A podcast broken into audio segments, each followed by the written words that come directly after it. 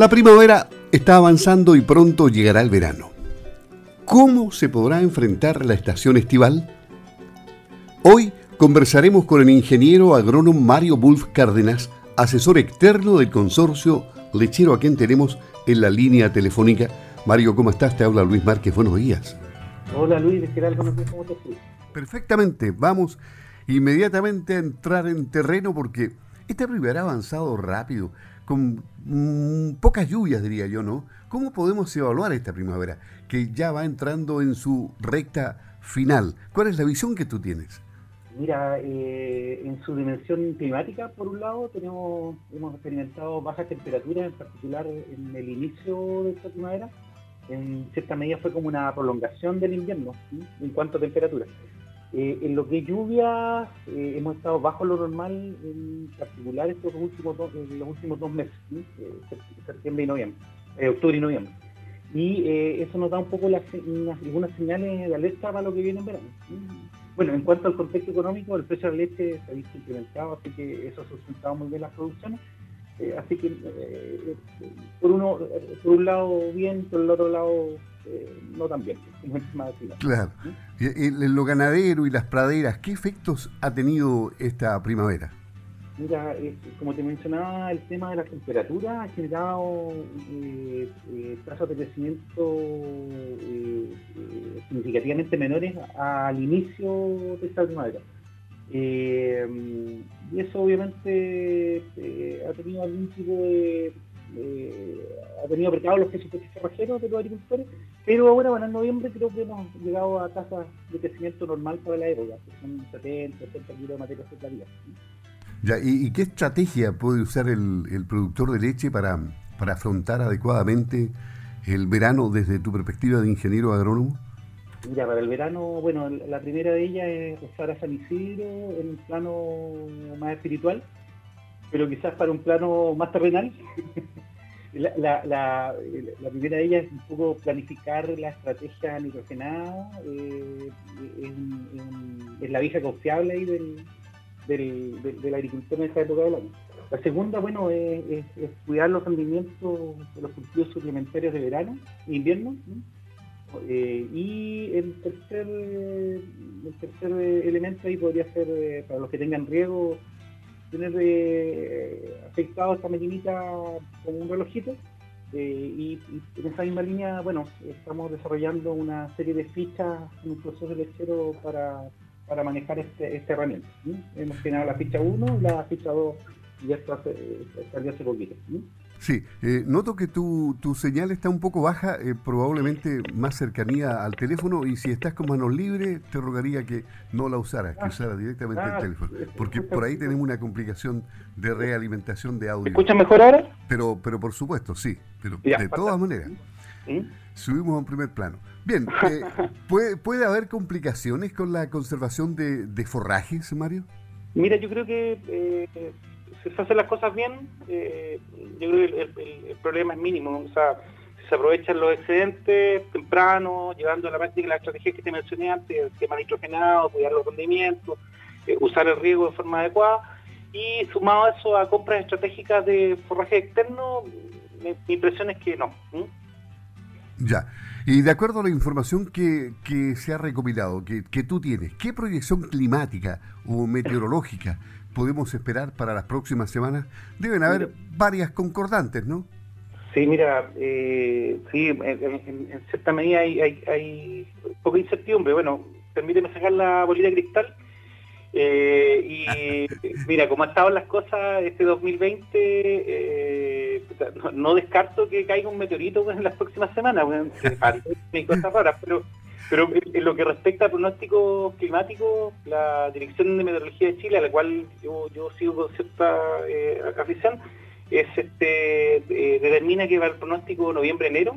En nuestro sur, décima, décimo cuarta, ahí está meridianamente claro los pronósticos y eso es eh, una condición bajo normal en lluvias para el trimestre noviembre-enero y en cuanto a las temperaturas, las máximas van a estar sobre lo normal.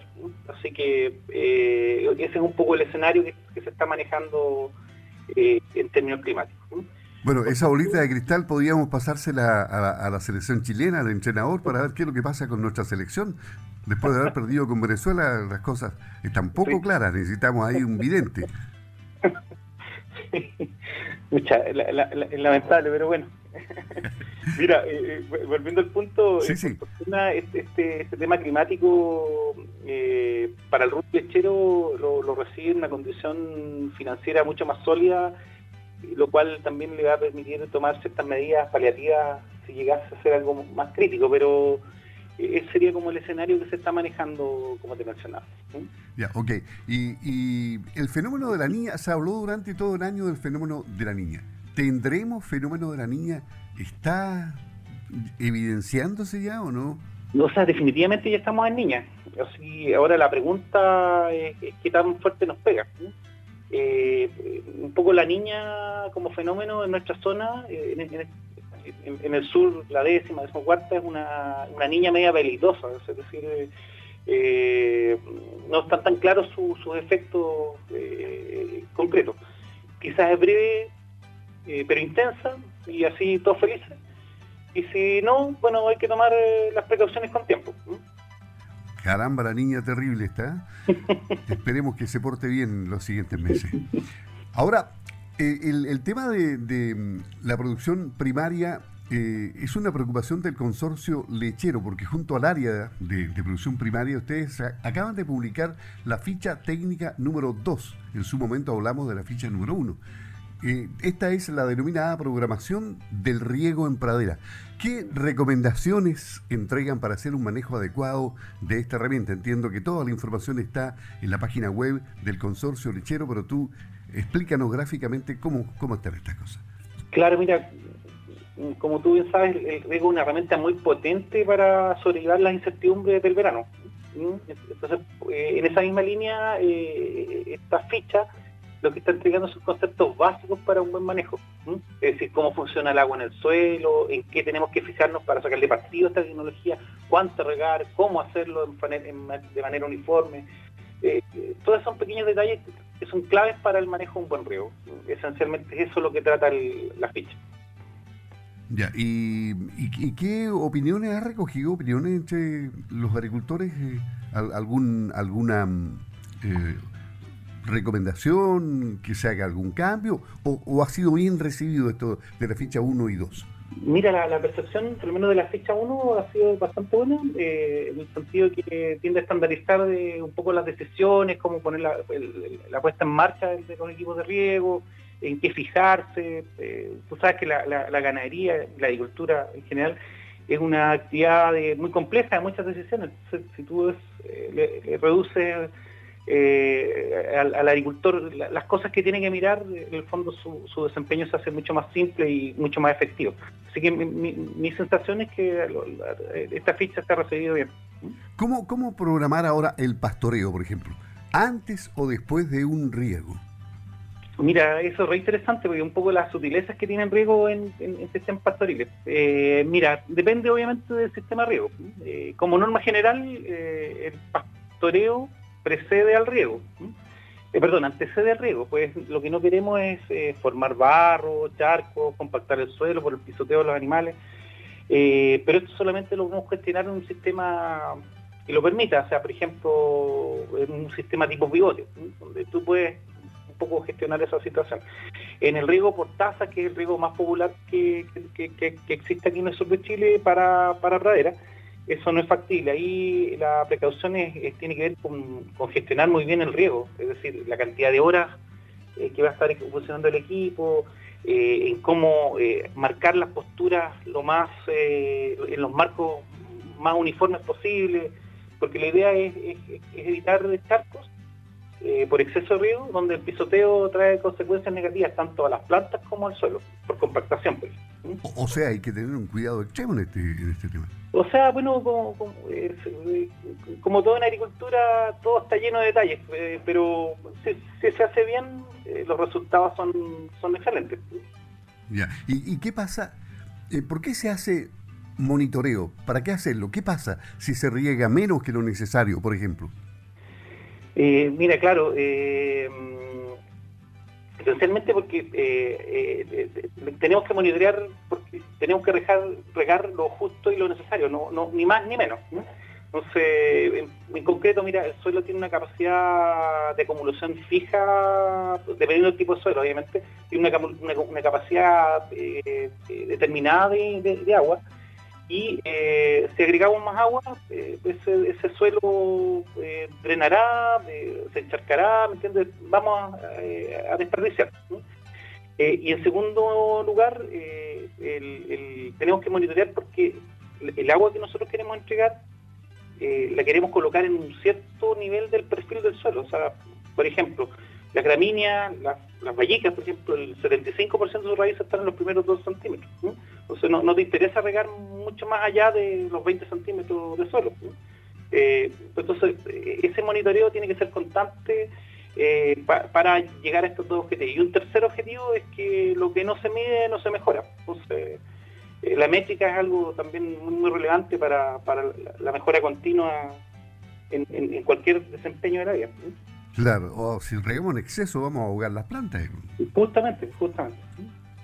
Y si regamos en, déficit, obviamente las estresamos eh, eh, innecesariamente. O sea, oye, si tú nos riegas en 15 días, por ejemplo, y hay sol, nublado, en fin, eh, aparecen gusanillos, gusanos, todo tipo de bichos que, en definitiva te echan a perder una, una, plantación.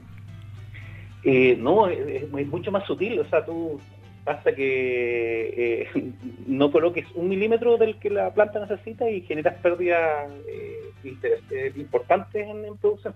O sea, el riego, por ejemplo, con respecto a un año normal, perfectamente puede explicar eh, un 30% más de rendimiento eh, fácilmente.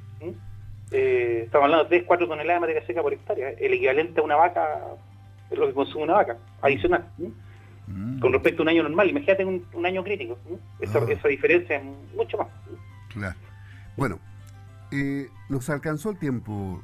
estamos conversando con Mario Wolf Cárdenas, asesor externo del consorcio lechero, sobre el tema de las praderas. Claro, si tienes algún mensaje especial, una recomendación para los productores, para los auditores de Campo al Día, te escuchamos eh, finalmente, Mario, en la despedida. No, Luis, mira, el, llamado a seguir ganando competitividad es una excelente herramienta para lograr este objetivo eh, y seguir entendiendo que, este rubro, el lechero en particular, ha sido y será un negocio cíclico y ganar competitividad es la clave para sustentarse en el, largo plazo. Y ese es un poco el espíritu de estas fichas que está desarrollando el consorcio. Así que, eh, y, el segundo llamado es a cuidarse en pandemia, que el campo no para, así que, y regar tampoco. claro que sí. Muchas gracias, Mario. Mario Wolf Cárdenas, asesor externo del consorcio lechero. Buen día, Mario, que estés bien. Hasta pronto. Un abrazo. Adiós, chao.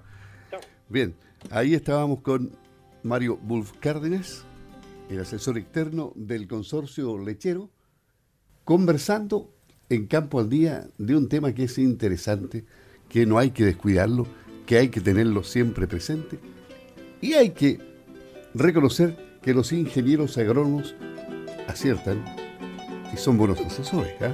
Así que